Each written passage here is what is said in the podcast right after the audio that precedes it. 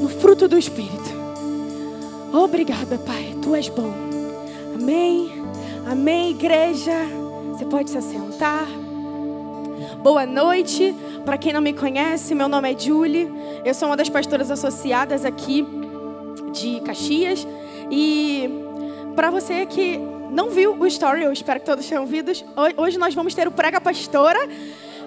E nós vamos falar sobre atributos do fruto do Espírito.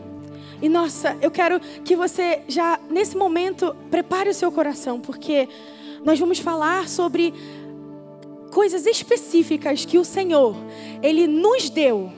O Senhor te deu. Está em nós. No momento em que eu estendo a minha mão, no momento em que eu aprendo na palavra, o Senhor ele está ali pronto para entregar tudo que está descrito na palavra dele para nós. Amém. Abra sua Bíblia em Gálatas 5, por favor. Mas eu vou pedir para que a gente acompanhe aqui rapidinho no telão. Pode deixar sua Bíblia aberta em Gálatas 5. Diz assim: Mas quando o Espírito Santo controlar as nossas vidas, ele produzirá em nós essa espécie de fruto. Não, gente, peraí. Gálatas 5, 16 primeiro. Volta, no início. E diz assim: eu os aconselho a obedecerem somente às instruções do Espírito Santo.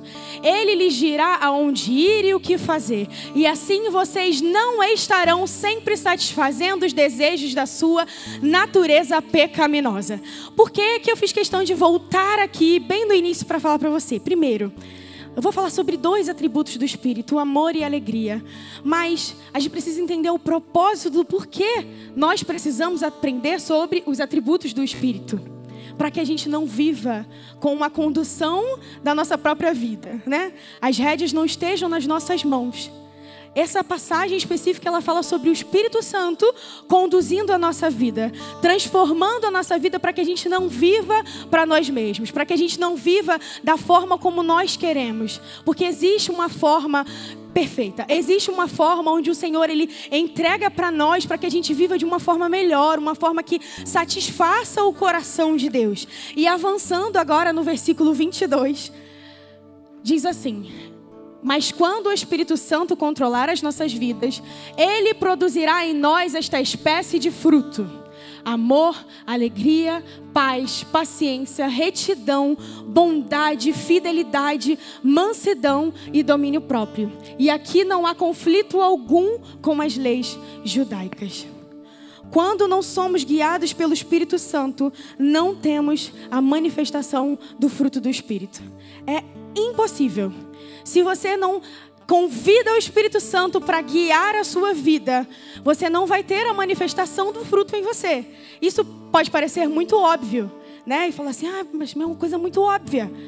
Mas no dia a dia, na prática, muitas vezes isso pode ser esquecido.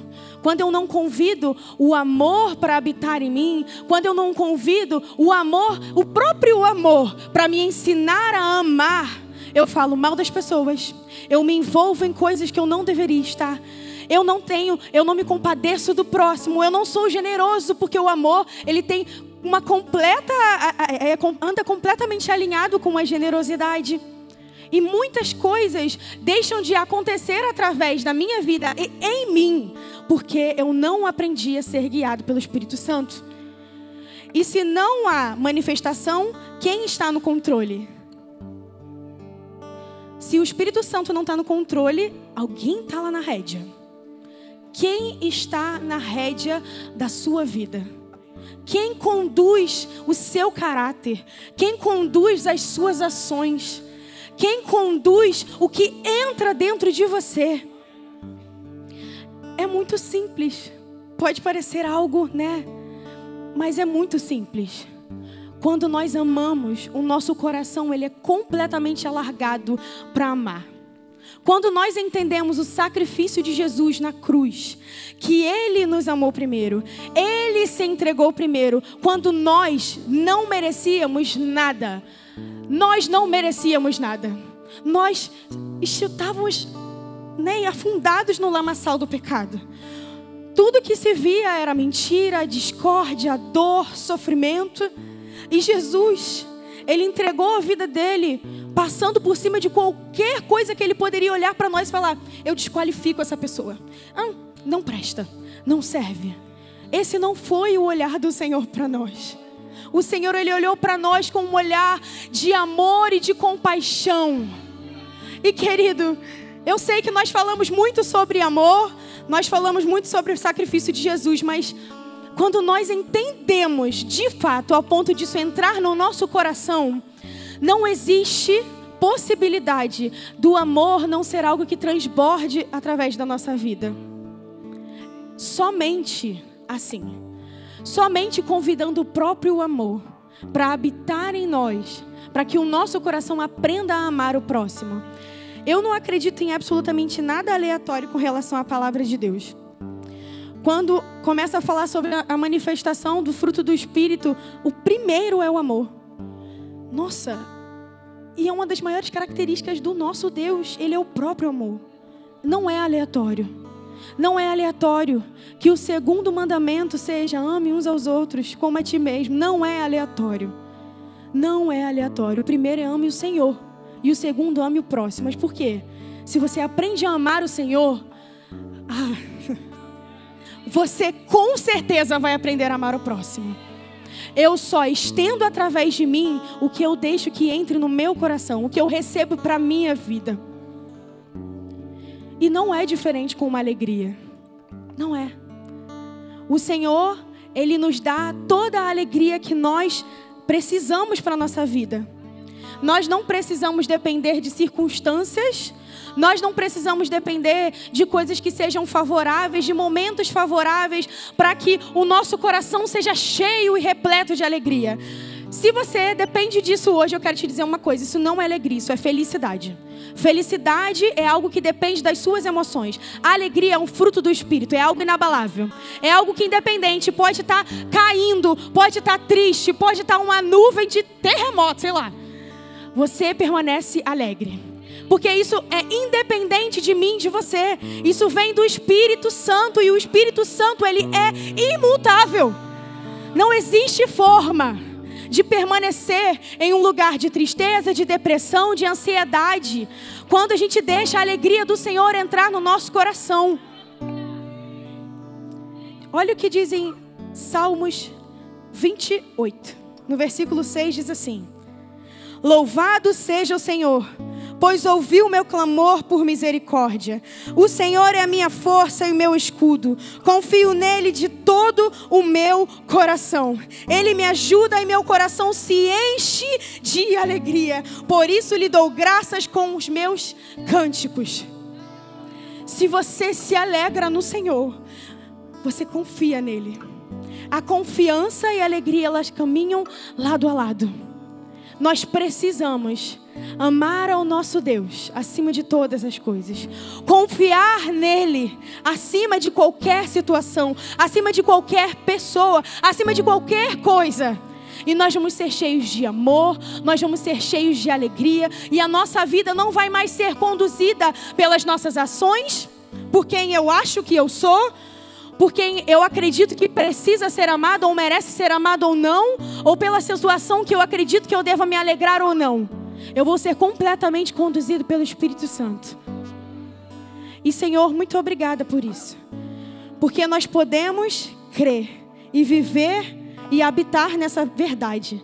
Em Salmos 30, no versículo 11, diz assim: Transformaste meu pranto em dança, tiraste minhas roupas de luto e me vestiste de alegria, para que eu cante louvores e a ti não me cale. Senhor meu Deus, te darei graças para sempre. Nós vamos dar graças ao Senhor para sempre, querido. Independente do que aconteça aqui nessa terra, nós fomos chamados para o céu. Nós fomos chamados para eternamente render graças a um Deus que não falha.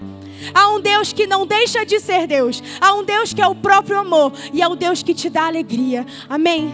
Glória a Deus. Eu espero que essa palavra tenha abençoado o seu coração.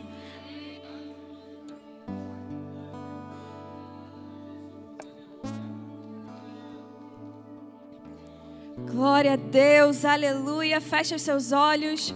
Senhor, muito obrigada, porque nós sabemos que nós podemos puxar de Ti tudo o que nós precisamos. Senhor, muito obrigada, porque nós sabemos que as virtudes que provêm do fruto do Teu Espírito está disponível para nós nessa noite. Nós abrimos o nosso coração para receber de Ti. Colocamos o nosso espírito disponível para receber revelação que provém de Ti. Muito obrigada, Senhor. Alinha o nosso coração com o que o Senhor quer entregar para nós nessa noite em nome de Jesus. Amém. Glória a Deus.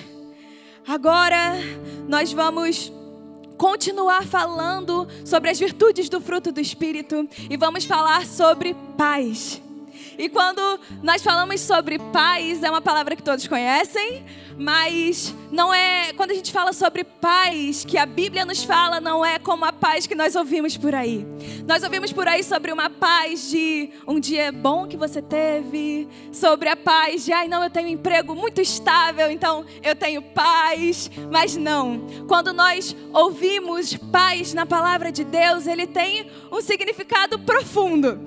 E esse significado é sobre quando nós vemos e, e, vivemos em constância, quando nós vivemos em firmeza, quando nós falamos sobre uma paz que provém do Senhor, não é sobre uma vida que é ausente de dificuldades, não é sobre uma vida que é ausente de coisas e problemas que nós vamos passar, porque a Bíblia nos fala que nós paremos, passaremos por provações, certo? Nós seremos perseguidos, nós seremos odiados, é o que a palavra de Deus fala, mas essa mesma palavra fala sobre paz que está disponível para nós. Vamos ler lá em Efésios, capítulo 2, versículo 13. Efésios 2:13, eu vou lendo para ganharmos tempo fala: Mas agora, em Cristo Jesus, vocês que antes estavam longe foram aproximados pelo sangue de Cristo, porque Ele é a nossa paz. Diga, Ele é a nossa paz. Glória a Deus. A nossa paz, ela não está em circunstâncias, ela é uma pessoa, que é Jesus Cristo.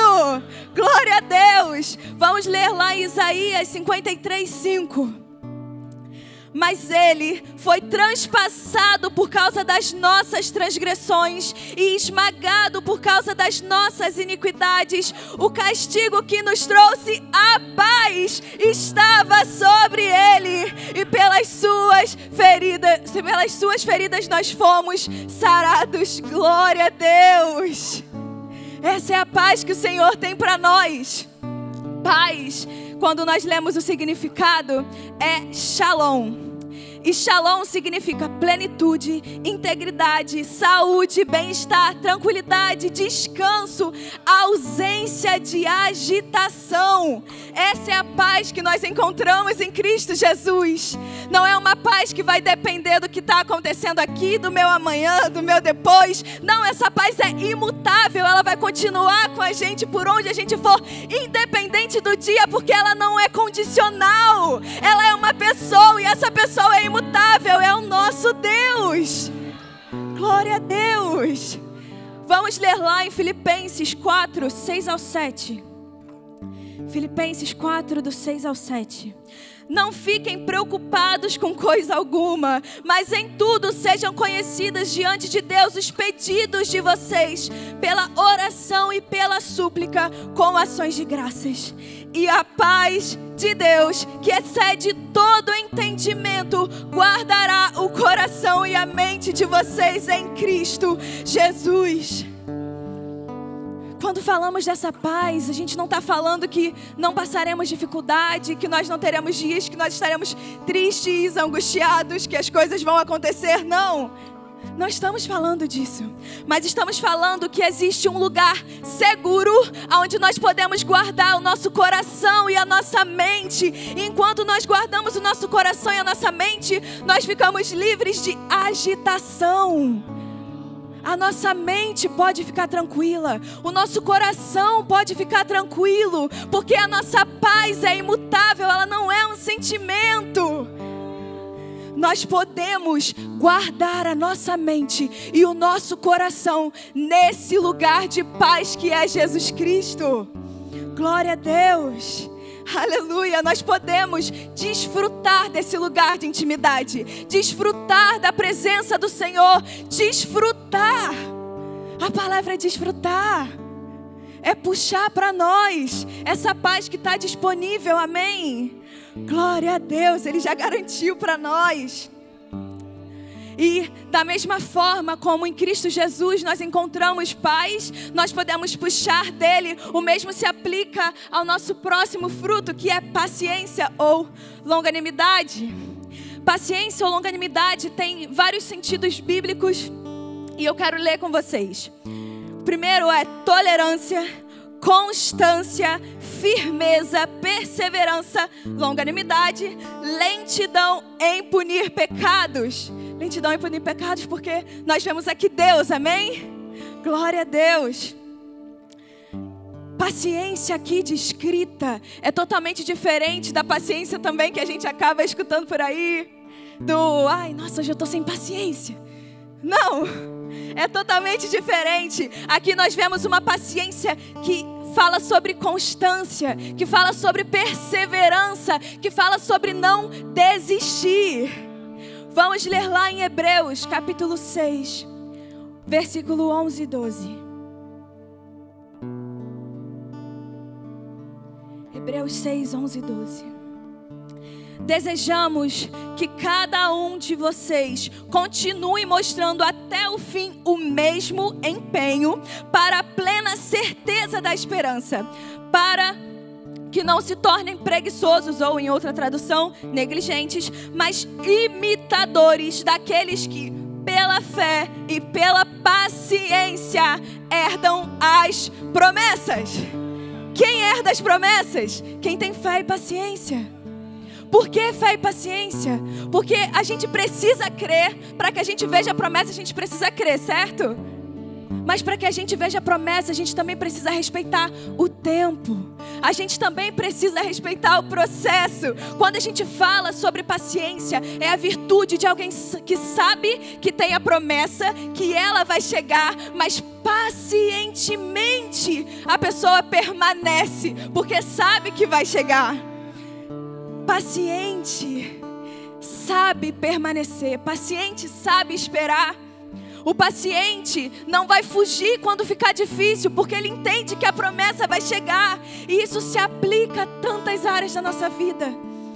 Nós podemos falar aqui sobre família, nós podemos falar sobre trabalho, nós podemos aplicar em várias áreas da nossa vida. Nós sabemos das promessas que o Senhor tem para nós, então é o nosso papel pacientemente, não fugir porque está difícil, mas permanecer respeitando o tempo. Lá em Isaías, capítulo 40, versículo 31, diz: Mas os que esperam no Senhor renovam as suas forças, sobem com asas como águias, correm e não se cansam, caminham e não se fatigam. Glória a Deus. Enquanto nós estamos esperando pacientemente, a certeza que nós temos é que estamos sendo renovados. A força que provém do Senhor, é isso que a palavra nos garante. Enquanto permanecemos pacientemente esperando o cumprimento da promessa, o Senhor está renovando as nossas forças. O Senhor fez promessas para nós. O Senhor, eu tenho certeza, se pararmos agora para pensar, você pode pensar em uma promessa que o Senhor te fez. Seja financeira, seja para sua família, seja para o seu casamento, seja para o seu filho que ainda não está aqui, mas vai chegar em nome de Jesus.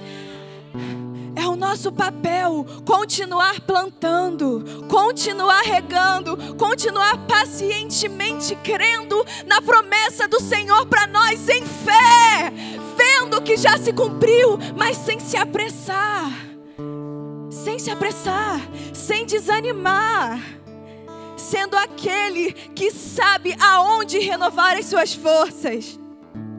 Como nós lemos em Gálatas 5 mas quando, Gálatas 5:22, mas quando o Espírito Santo controlar as nossas vidas, ele produzirá em nós esta, essa espécie de fruto. E nós vemos todos os frutos.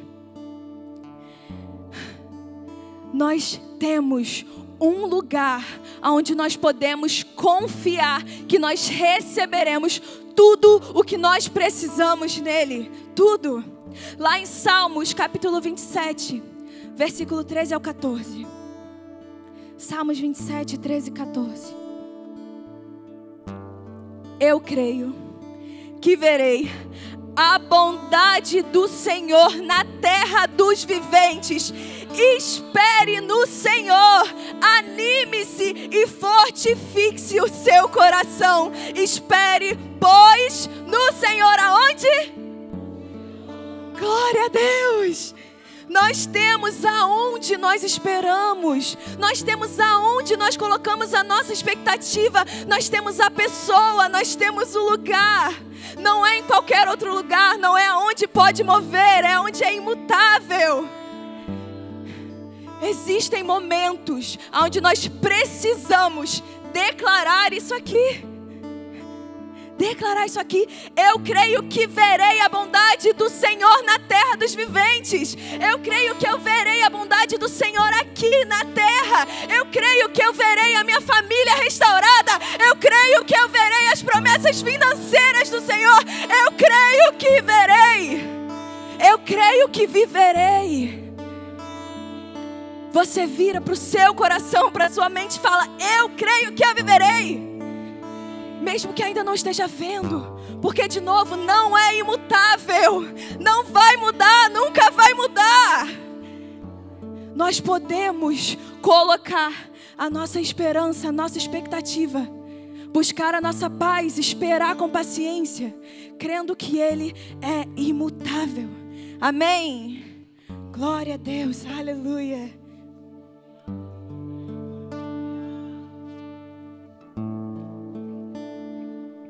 Aleluia, glória a Deus, igreja.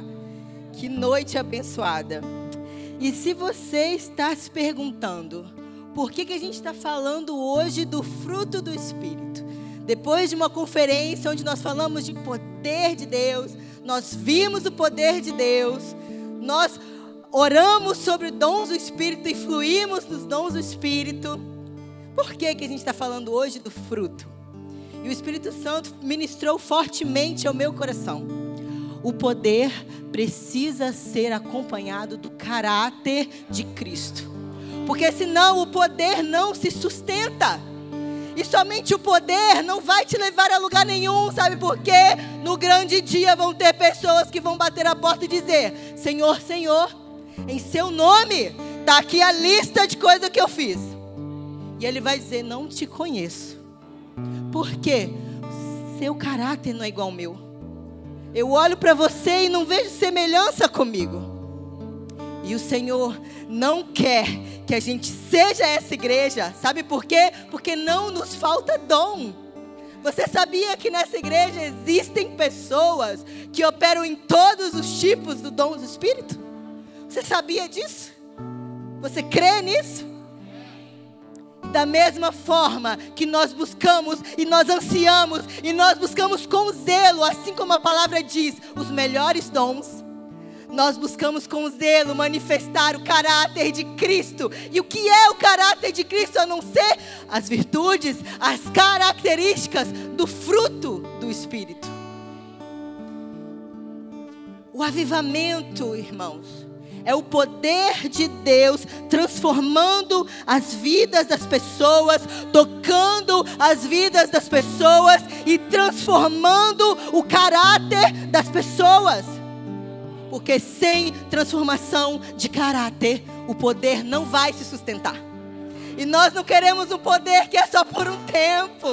Nós queremos um poder que está em constante movimento, porque é sustentado num caráter santo. E com isso o Senhor está nos chamando para um lugar de retidão. E o que é a retidão a não ser um caráter íntegro? O que é você ser alguém reto a não ser ser alguém inteiro? É isso que integridade significa.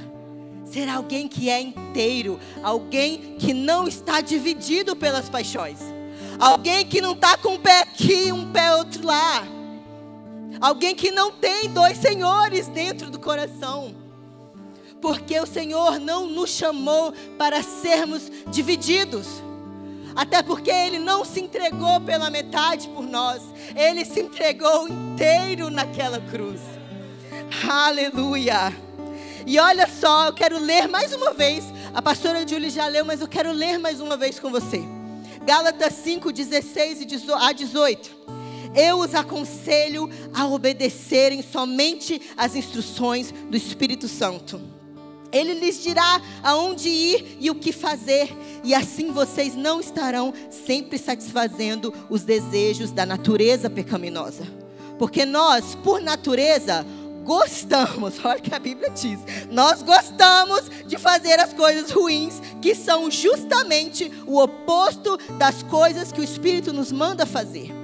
E as coisas boas que desejamos fazer, quando o Espírito nos domina, são justamente o oposto dos nossos desejos naturais. Essas duas forças dentro de nós estão lutando constantemente uma contra a outra, a fim de ganharem o domínio sobre nós. E os nossos desejos nunca estão livres de suas pressões. Mas, se vocês são guiados pelo Espírito Santo, não estão mais debaixo da lei. A palavra está claramente dizendo aqui que existem duas forças lutando pelo nosso domínio, lutando para nos dominar: o Espírito Santo e as paixões da carne, da nossa natureza humana. E qual vai vencer essa luta? Aquela que você alimentar. A palavra ela diz aqui. Cadê? Cadê? Só um momento. Misericórdia. Gálatas 6, 8. Eu não botei aí, não, criação, perdão. Mas o Espírito Santo me lembrou aqui. Quem semeia para a sua carne, da carne colherá destruição. Mas quem semeia para o Espírito, do Espírito colherá a vida eterna. Não adianta eu me enganar dizendo que eu vou tentar. A gente fala isso. Eu vou tentar ser melhor. Dessa vez eu vou tentar. Eu estou pregando primeiro para mim. Porque quando você fala que você vai tentar, você já se abriu para a possibilidade da queda. Porque você não disse eu vou fazer, você disse eu vou tentar. Quem tenta pode não conseguir. E aí você engana a si mesmo, semeando para a sua carne, e a sua colheita vai chegar. E a colheita é destruição. E aí quem vence o domínio de você? Sua carne. E aí você não é mais alguém inteiro. Você perde a sua retidão. Mas quando a gente para e pensa, eu vou acabar com as desculpas. Eu vou ser inteira. O Senhor me chamou para um lugar de integridade, onde eu não estou dividida, um pedaço meu está aqui, outro pedaço meu está ali. Não, tudo meu está para Ele porque Ele nos chama para amá-lo de todo o coração, de todo entendimento e de toda força. Coração, o meu espírito, entendimento, a minha mente, as minhas emoções, a minha alma, força, o meu corpo, meu espírito, alma e corpo inteiros para Ele. E a consequência de viver uma vida reta é provar da amabilidade, da benignidade e da bondade. Porque essas coisas são sinônimos. E eu trouxe para vocês o significado dessas coisas pelo dicionário mesmo. É a característica ou atributo de amável do que é passível de um amor. Dito ou ação amável, gentil, carinhosa, gentileza. Característica do que é benigno, generoso, benevolente. Tudo isso são características de alguém que está andando inteiro para o Senhor. E olha só o que a palavra vai dizer sobre a questão de ser amável. Porque muitas vezes, gente, em nome da verdade, em nome da sinceridade, em nome de eu falo mesmo, a gente está, na verdade, carecendo de amabilidade, de benignidade e de bondade. A gente está fazendo o que é o oposto de tudo isso: grosseria. A palavra diz lá, no, no, na palavra não, o dicionário diz o contrário: rudeza, falta de gentileza. Mas olha só, a palavra ela diz sobre Jesus algo que é muito lindo. Em Isaías 42, 1 a 3. Eis o meu servo, a quem sustento, o meu escolhido, em quem tenho prazer, porém nele o meu espírito, e ele trará justiça às nações. Não gritará, nem clamará, nem ergará a voz nas ruas, não quebrará o caniço rachado e não apagará o pavio fumegante. Com fidelidade fará a justiça. Jesus não precisou ser grosseiro, não precisou gritar, não precisou ser rude para falar a verdade e fazer a justiça. E aí você pode pensar, ah, mas então eu não posso falar a verdade de maneira nenhuma. Ser amável, benigno e bondoso não é suprimir a verdade, mas existe uma forma pela qual a verdade deve ser dita. Efésios 4,15 diz o seguinte: em vez disso, seguiremos com amor a verdade em todo tempo, falando com verdade, tratando com verdade, vivendo em verdade, e assim nos tornaremos cada vez mais e de todas as maneiras semelhantes a Cristo, que é o cabeça do seu corpo, a igreja. Nós não podemos usar o nosso temperamento, o nosso gênio, a nossa sinceridade e muito menos a verdade como desculpa para agirmos em grosseria. Porque de outra forma, sabe o que acontece? O nosso falar grosseiro, o nosso falar rude, estão mostrando para as pessoas falta de amor. E o que, que Jesus disse sobre o amor? Que nós seríamos conhecidos como seus discípulos pelo amor que amamos uns aos outros. Então, muitas vezes as pessoas não estão nos conhecendo como discípulos porque nós não estamos agindo amavelmente, de forma benigna e com bondade. Fale a verdade, mas fale a verdade com amor. Sabe por quê? Porque a verdade ela é um instrumento de libertação se a sua verdade tem enterrado pessoas, se a sua verdade tem destruído pessoas, você está usando a verdade como uma arma e não como um instrumento de liberdade. Nós precisamos ter consciência disso. E o versículo de Isaías que diz que ele não quebrará o caniço rachado e nem apagará o pavio que fumega, significa que quando Jesus vê alguém quebrado, ele não termina de quebrar.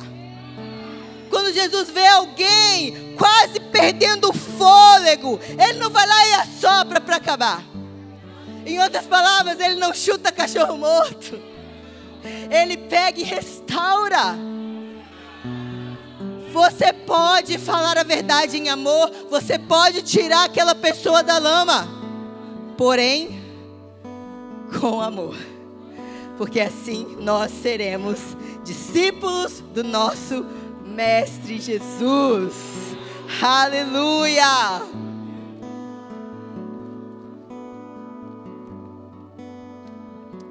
Obrigada, Jesus. Obrigada, Senhor, por tudo que você já ministrou aos nossos corações nessa noite. Obrigada, Jesus. Obrigada, agradeça, Senhor. Obrigada, Jesus. Obrigada, Senhor. Obrigada, Senhor. Os nossos corações continuam abertos, Senhor. Os nossos olhos continuam abertos. Os nossos ouvidos continuam abertos, Senhor. Para continuar a receber o que você ainda tem a ministrar, ainda hoje, nos nossos corações. Obrigada, Jesus. Você é maravilhoso. Amém, igreja. Vamos abrir nossas Bíblias lá em 2 Pedro, no capítulo 1, dos versículos do 5 ao 8. Vou lendo. Por isso, vocês precisam acrescentar à sua fé a virtude, à virtude o conhecimento, ao conhecimento o domínio próprio, ao domínio próprio a perseverança, a perseverança a piedade, a piedade a amizade cristã e a amizade cristã o amor. Quanto mais seguirem nesse caminho, tanto mais vocês ficarão fortes espiritualmente e se tornarão frutíferos e úteis no pleno conhecimento do nosso Senhor Jesus Cristo. Aqui, Pedro está nos dando dicas, ferramentas para fortificar o nosso espírito, para sermos fortes espiritualmente. E nessa passagem, ela é escrita de um jeito um pouco diferente, mas nós vamos ficar num trecho dela, quando ele fala é, adicionar ao conhecimento o domínio próprio. E aí, quando ele fala nessa passagem, ele vai falando umas coisas que precisam ser adicionadas no que ele falou primeiro. Então, quando a gente chega à virtude, o conhecimento, ele continua ao conhecimento, o domínio próprio. E é aqui que a gente vai ficar um pouquinho nesse momento. Quando ele fala sobre domínio próprio, ele fala que isso vai ser adicionado ao conhecimento. Isso quer dizer que para eu falar sobre domínio próprio, eu preciso falar sobre conhecimento. Conhecimento e domínio próprio têm uma relação muito direta. E você já vai entender o porquê. Vamos lá na Bíblia em 1 Coríntios 9, do versículo 24 ao 27. Diz assim: Numa corrida todos correm, porém só uma pessoa ganha o prêmio. Portanto, disputem sua corrida para ganhar o prêmio. Para vencer a competição, vocês precisam renunciar a muitas coisas que os impediriam de fazer o melhor que podem. Um atleta faz todo esse sacrifício só para obter uma coroa que não dura muito. Porém, nós o fazemos para obter uma coroa que dura para sempre. Portanto, eu corro direto para o alvo com esse propósito em cada passo. Quando luto, não luto como quem esmurra o ar. Eu castigo o meu corpo como um atleta faz tratando-o com dureza como meu escravo. De outro modo, eu temo que depois de, de, ter pregado aos outros, eu mesmo seja reprovado. Em outras versões, Paulo vai dizer, né, a, a palavra do Senhor vai dizer: Eu obrigo o meu corpo a ser completamente controlado. Quando a gente está falando de domínio próprio, a gente está falando sobre controle do nosso corpo, sobre se dominar. E qual é a relação direta disso com o conhecimento? Paulo aqui nessa passagem que a gente leu, ele fala que um corredor, ele submete seu corpo a um rigoroso treinamento, porque ele sabe que existe um prêmio no final ele tem conhecimento do propósito pelo qual ele corre. E é isso que o mantém fazer toda a disciplina que o seu corpo precisa. E Paulo continua dizendo que esse propósito é um propósito que logo se perde, é uma coroa que logo acaba. Mas ele esmurra o próprio corpo porque ele sabe que ele tem um propósito que é eterno.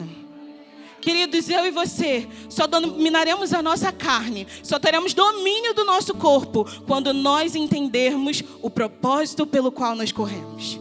Paulo, ele não fala, não compara a vida cristã a uma corrida à toa. Eu e você estamos correndo, estamos numa corrida, e essa corrida vai exigir de nós um treinamento para a nossa carne. Que treinamento é esse? Jejum, palavra, oração, vai exigir de nós esse treinamento que a nossa carne não quer. Quando a palavra fala sobre de frutos da carne, ela vai falar de coisas que nos levam à morte.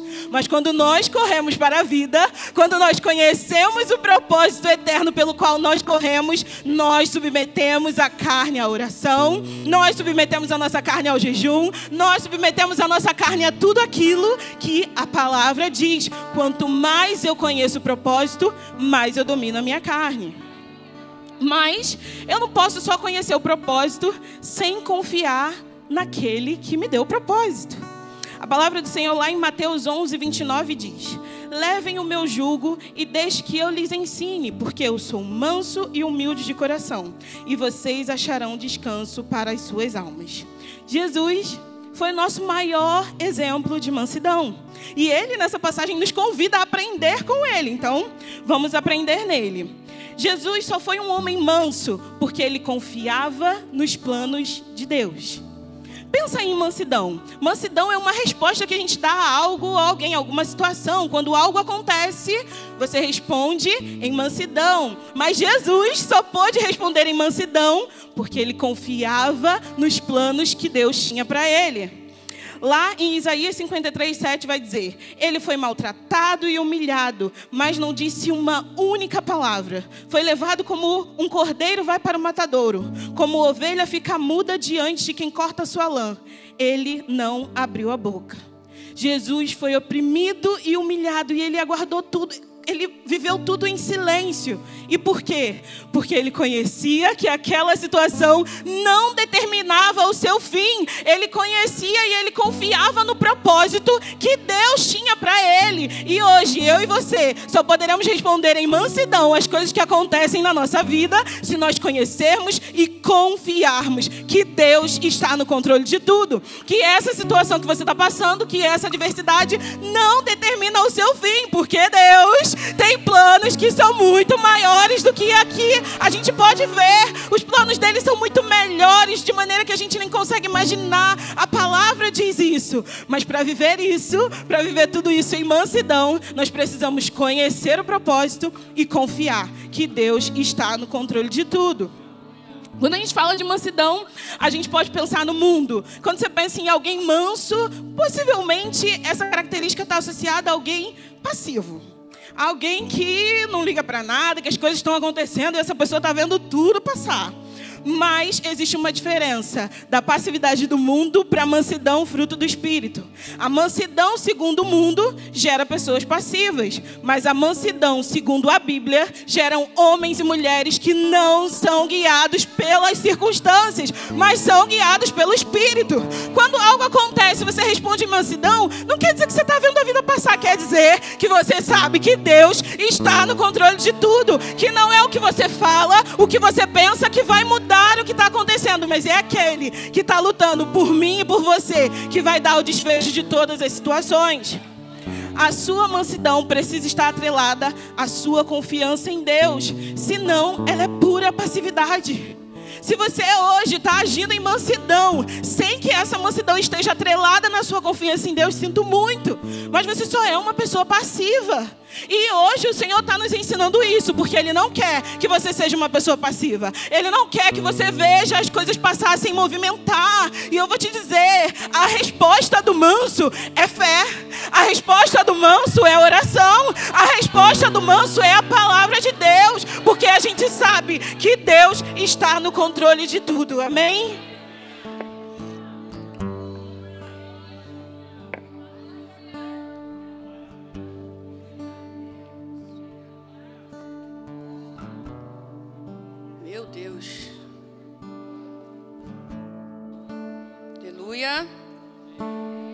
Faltou um, qual é que está faltando? Fidelidade. O que, que nós entendemos sobre fidelidade?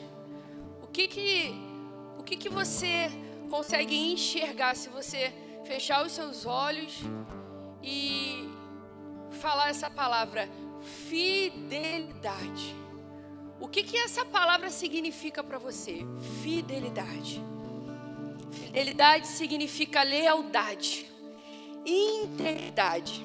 Aquele que não muda o seu comportamento, firme, constante. Fidelidade é manter a fé e a lealdade. Aquele que cumpre com as suas promessas. Poderoso, né? Poderoso.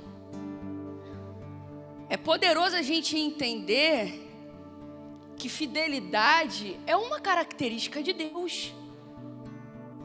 A gente fala muito sobre que Deus é fiel, que Deus faz, é um Deus de poder, é um Deus que cura, é um Deus que liberta.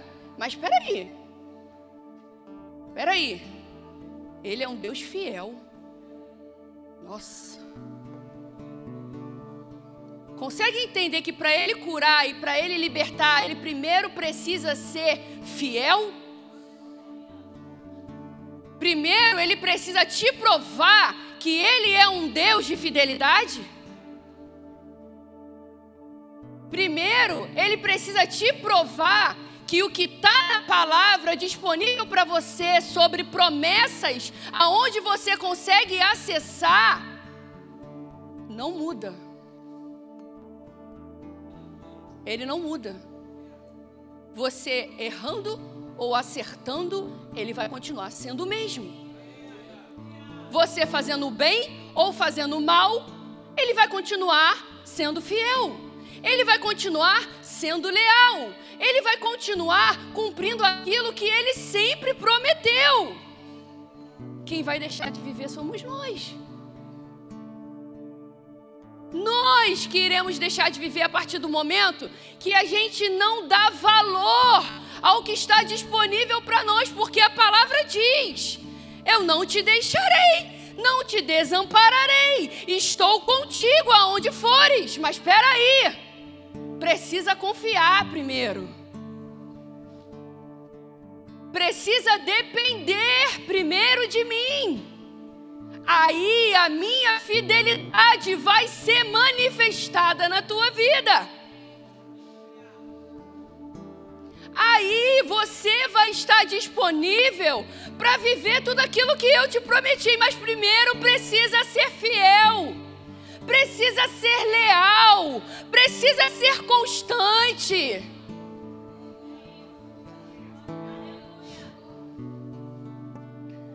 Pode ser negociável. Ele é um Deus inegociável.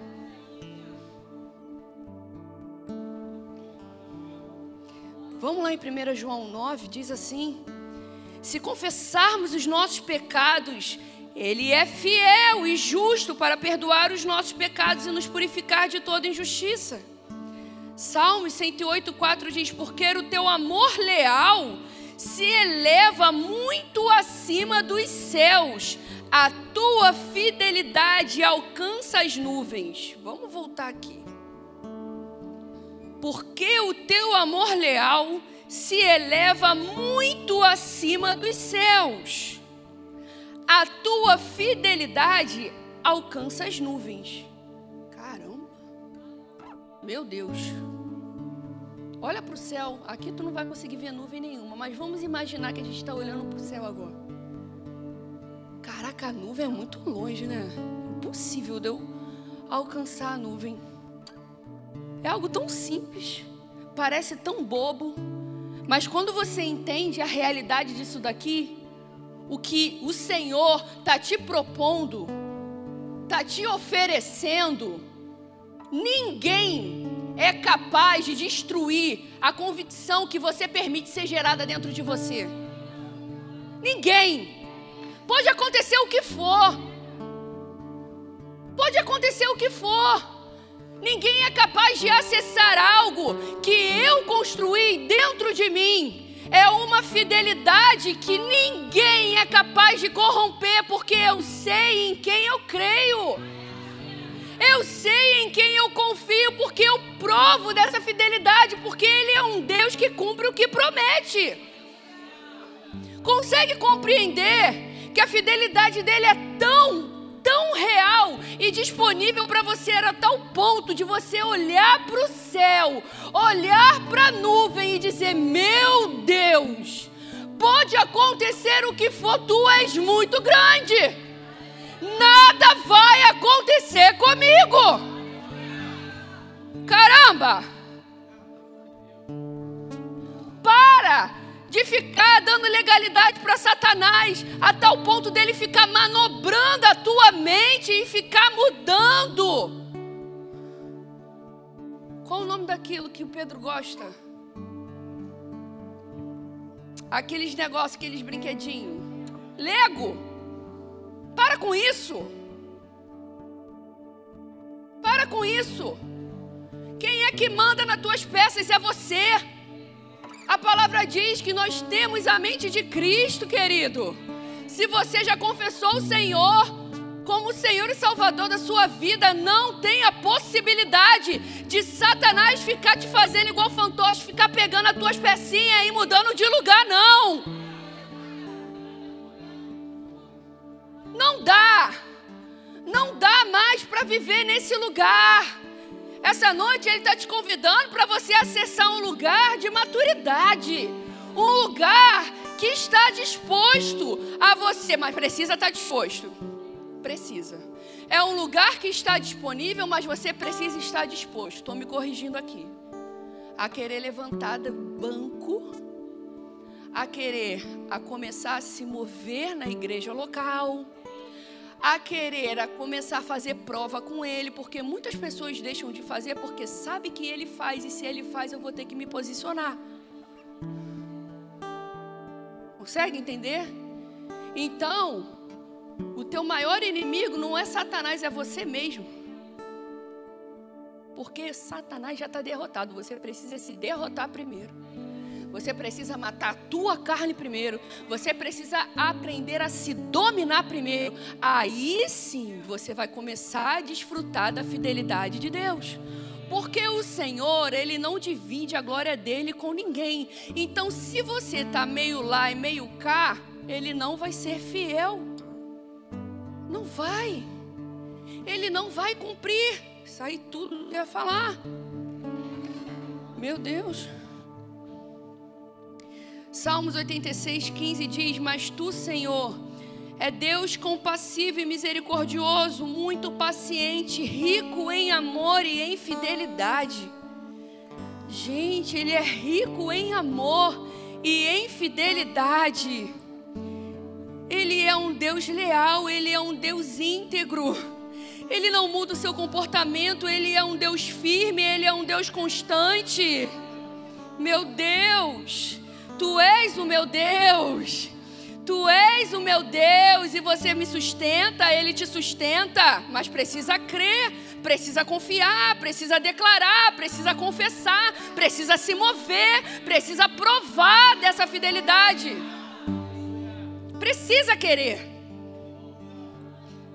Salmos 81, do 3 ao 6 diz: Ele o livrará do laço do caçador e do veneno mortal. Ele o cobrirá com as suas penas e sobre as suas asas você encontrará refúgio. A fidelidade dele será o teu escudo e protetor. Escudo protetor.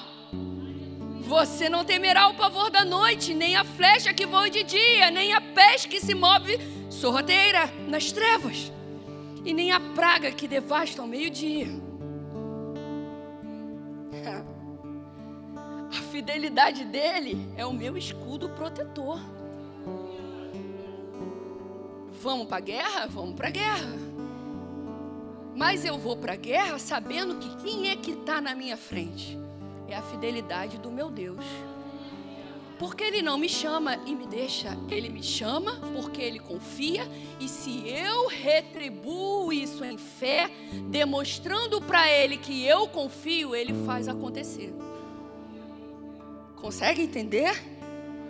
Fé e fidelidade está lado a lado. A fidelidade dele só vai ser manifesta na tua vida se você se mover em fé. Está disposto a se mover em fé? Minha pergunta para você essa noite é essa. Não tenho palavras eloquentes. Eu gosto muito do beabá e sou muito direta. Está disposto a levantar do banco, a sacudir essa poeira, a tirar essa teia de aranha que está aí e querer se mover em fé? Está disposto? Está disposto a ser sacudido pelo poder do Espírito Santo e a querer provar o que ele tem para te oferecer a tal ponto de isso começar a respingar naqueles que estão ao teu redor, porque é essa a intenção do Senhor. Ele te constrói, ele te edifica para que outras pessoas sejam também construídas e edificadas. A intenção dele é uma só, é essa. É só essa, não é nada mais. Não é para que você se vanglorie, não é para que você se ache, nada disso. Nada disso, até porque quem somos nós, né? Quem somos nós? Somos nada.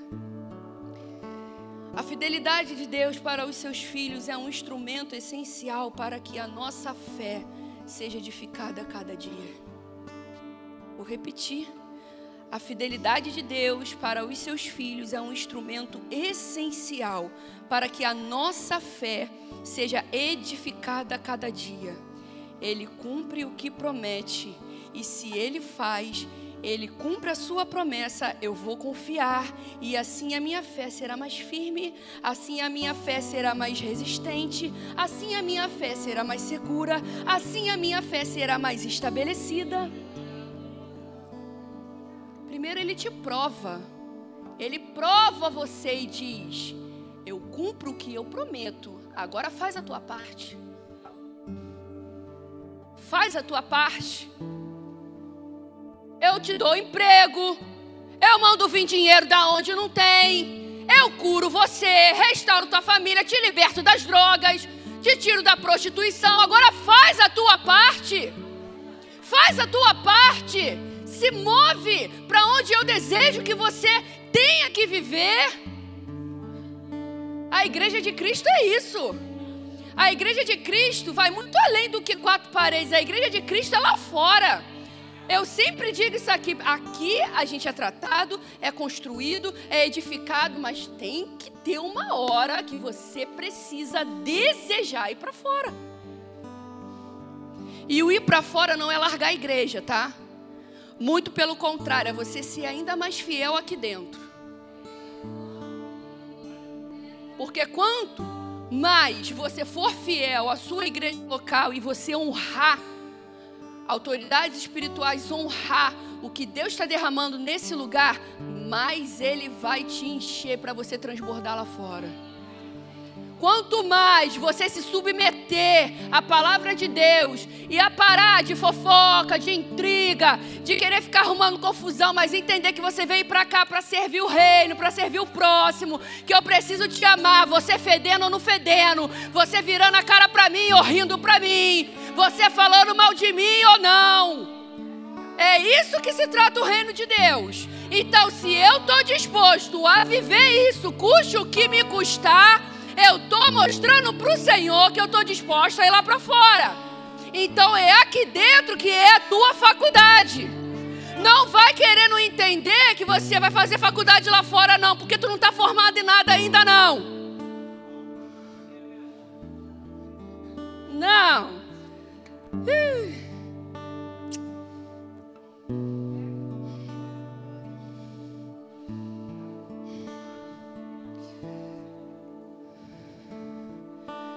Quero te dizer algo. O Senhor ele está te convidando para você começar a executar a tua fidelidade a Ele essa noite. Vou repetir. Feche seus olhos. O Senhor está te convidando para você começar a executar a tua fidelidade a Ele essa noite. Eu vou repetir. O Senhor está te convidando a você começar a querer, desejar, levantar da cadeira, tirar essa teia, tirar a poeira, a executar a fidelidade de Deus essa noite. O Senhor, Ele te chama para ser amigo, como Abraão foi dele. Mas eu quero te dizer algo: muita gente está optando a ser amigo do mundo. Muita gente e está desprezando o verdadeiro amigo. Muita gente. Muita gente, porque muita gente só quer alimentar a carne. Mas eu não estou falando sobre vocês. Eu estou falando com vocês. Não são essas pessoas. Vocês estão sendo construídos. Eu estou falando dos lá de fora. Mas se hoje existe essa pessoa aqui, também não tem nenhum problema. Porque eu entrei assim como você. A palavra de Deus diz que o poder dele se aperfeiçoa na nossa fraqueza. E eu quero te mostrar que não se trata da sua capacidade humana o que eu estou tentando te mostrar é que o Senhor ele só deseja que você tenha um coração quebrantado diante dele. Porque a palavra diz em Salmos que perto está o Senhor daqueles que têm um coração quebrantado. Então, nesse momento, eu creio que Ele está caminhando por essa igreja procurando corações quebrantados. Vamos ficar de pé? Eu creio nisso. Ele está te convidando para você desejar alargar tudo de vez. Esse desejo está sendo gerado dentro de você e eu estou declarando isso em fé, porque eu tenho convicção que você vai sair daqui essa noite diferente. aquilo que te dava prazer não vai te dar mais. Aquilo que movia você a querer fazer, porque você sempre gostou de fazer, não vai te mover mais em nome de Jesus. Porque o teu coração está quebrantado e Jesus está do teu lado agora. Ramanache.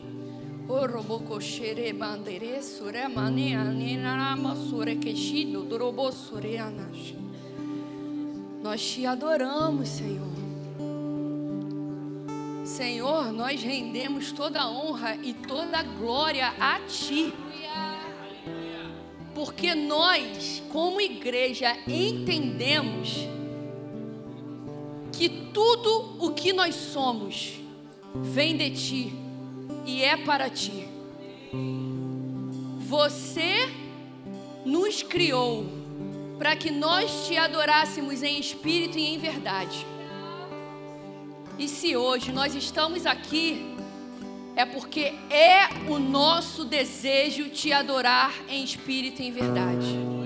E quando eu digo em espírito e em verdade, querido, eu estou te convidando a você lançar toda a verdade que você precisa lançar agora diante dele, porque ele vai te libertar essa noite.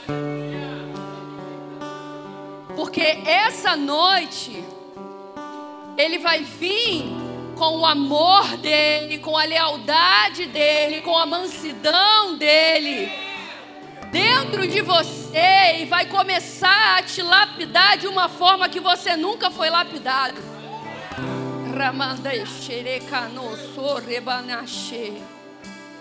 O fruto do Espírito é isso e nada mais que isso. Precisamos estar em evidência precisamos desejar, querer mostrar para as pessoas que a mansidão habita em nós, que o domínio próprio habita em nós, que o amor precisa estar estampado na tua testa.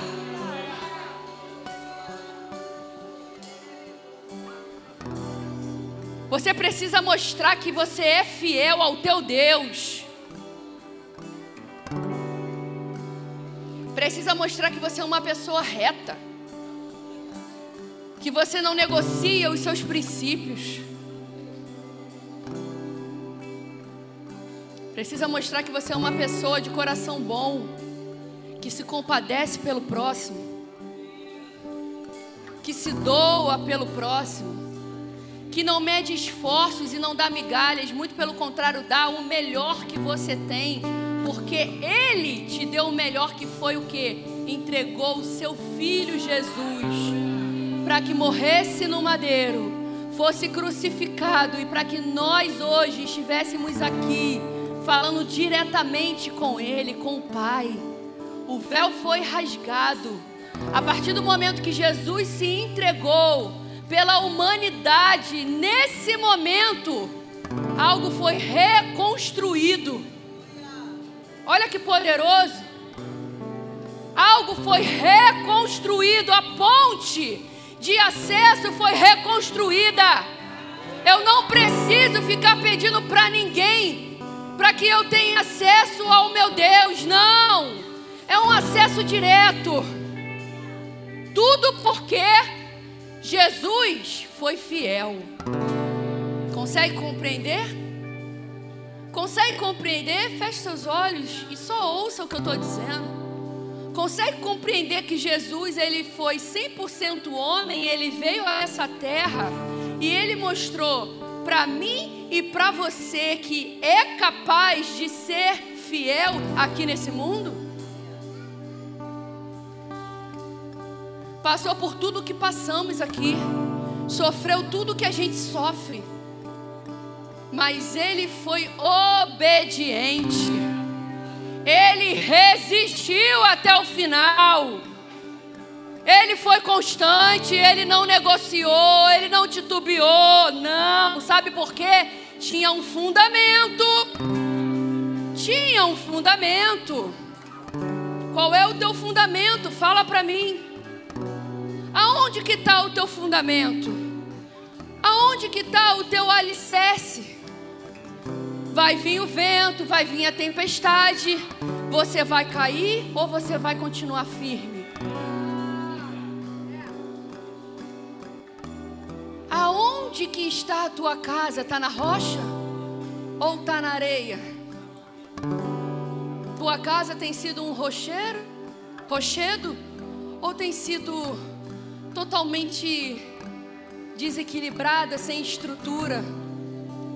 Fala para mim, pastora, eu estou me sentindo assim. O meu interior está totalmente desestruturado. Quando eu falo de casa, eu falo do nosso interior.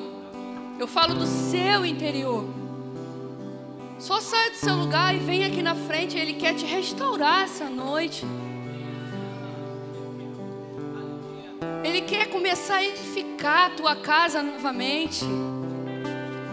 Você sabia que o Senhor ele tem prazer em te ajudar? Para de ficar querendo achar que Deus fica te olhando de rabo de olho, porque esse não é o Deus que a gente crê. Ele não é um Deus que te julga, ele não é um Deus que te condena. Ele te aponta o erro, mas diz: "Vem que eu vou te ensinar a andar certo". Vem que eu vou te alinhar ao caminho certo. Esse é o Deus que a gente está falando. Mas a gente precisa querer, a gente precisa desejar, a gente precisa confiar, a gente precisa se render. Você sabe o que é rendição? Rendição é a gente ignorar quem está do nosso lado, é a gente se entregar para quem realmente merece, é a gente confiar e a gente valorizar aquele que me propõe tudo, porque ele te propõe tudo, ele te promete tudo. Quer se render? Quer se render essa noite? Então se renda, se rasga, se quebranta se humilha para quem realmente você tem que se humilhar e para de ficar se desprezando. Porque essa humilhação é uma humilhação para te elevar.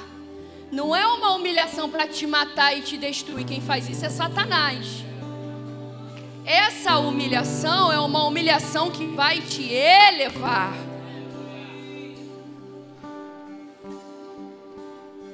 Eu me humilho porque eu reconheço que sem Ele eu nada sou, mas Ele em mim eu sou tudo. A gente vai adorar. E o altar está aberto. Se você nunca aceitou Jesus, agora é a hora. Ele deseja entrar dentro de você e Ele deseja mudar tudo o que você está vivendo. Ele deseja mudar o teu interior, mas de uma maneira que ele vai te mostrar que existe amor, bondade, fidelidade, mansidão, domínio próprio, longanimidade. O fruto do Espírito e os seus atributos vão começar a ficar evidentes em você a partir do momento que você levanta a sua mão e você crê que Ele morreu por você. O fruto do Espírito está disponível para todos.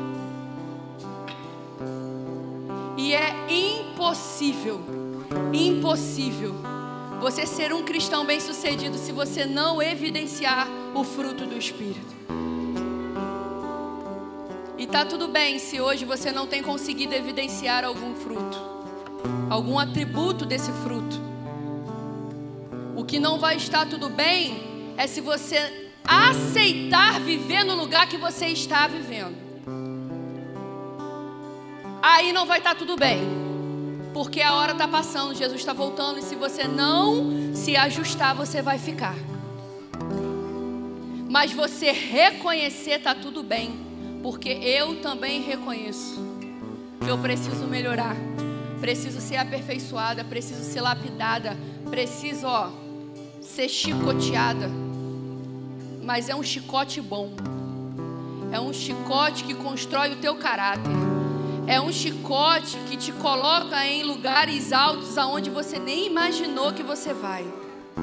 Mas está falando de quê, pastor? Eu estou falando das promessas.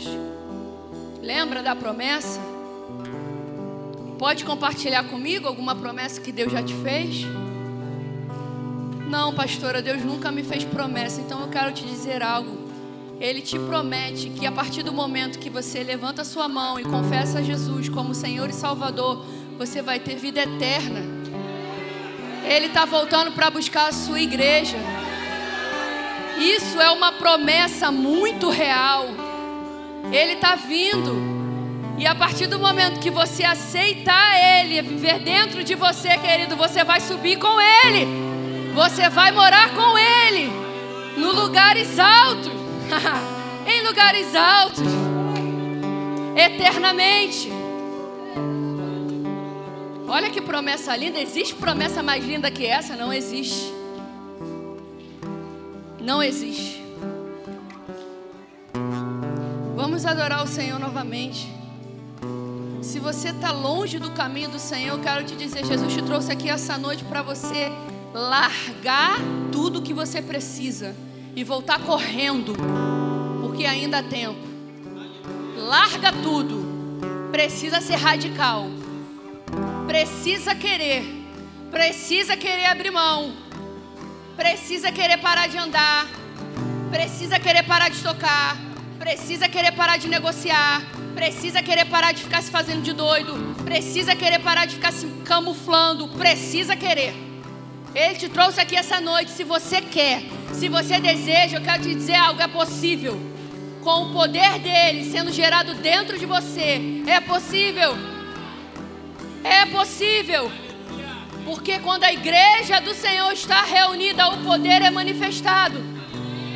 É possível. Porque nós estamos aqui reunidos em um só propósito, é por causa de Jesus. Nós acreditamos em Jesus. Nós acreditamos que Ele é poderoso para fazer infinitamente mais do que tudo aquilo que pedimos ou pensamos.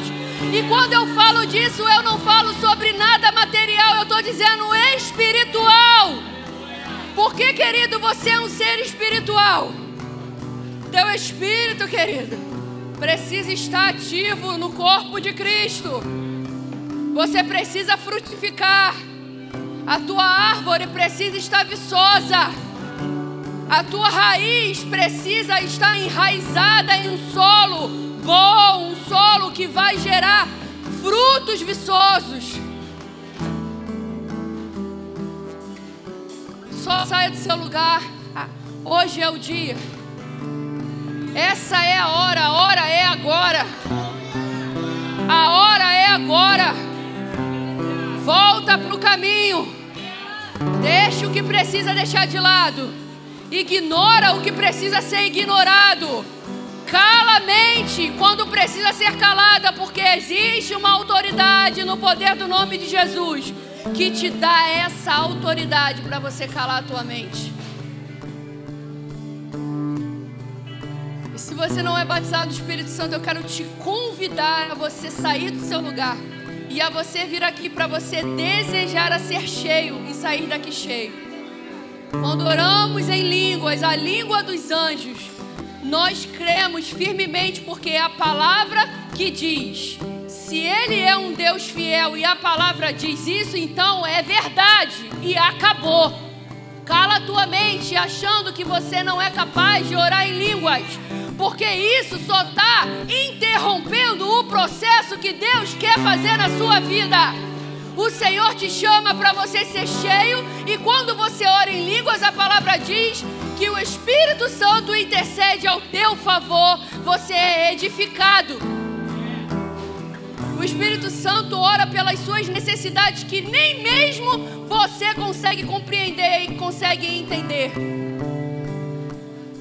Quando você é cheio do Espírito e ora a língua dos anjos, você é fortalecido e a ousadia dele começa a ser gerada dentro de você.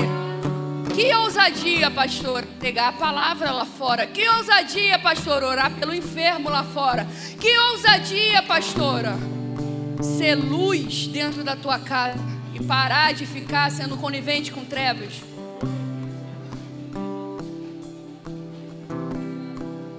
Que ousadia, pastora, não se calar quando precisa se falar.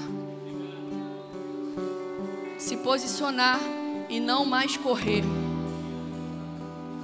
ir para a luta ao invés de recuar.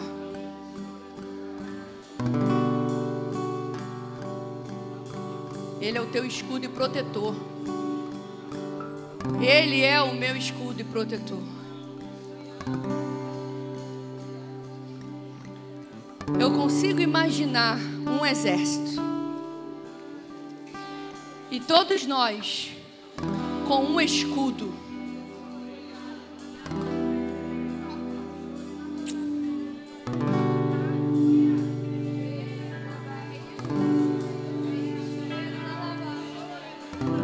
Vai vir seta para tudo quanto é lado, mas eu não tô nem aí. Porque ele é o meu escudo protetor. Nossa, que coisa linda, igreja. Vamos fluir nisso. Porque é isso que ele diz para você. Pastora, fizeram macumba para mim. Ele é teu escudo e protetor. Pastora, estão falando mal de mim no trabalho. Ele é o teu escudo e protetor. Pastora, estão tramando coisas contra mim. Ele é o teu escudo e protetor. Pastora, apareceu uma doença na minha vida, querido. Deixa eu te dizer algo. Ele é o teu escudo e protetor. Doença nenhuma é capaz de te derrubar. Para de alimentar o que é mentira e começa a alimentar a verdade da maneira certa. Agora consegue entender?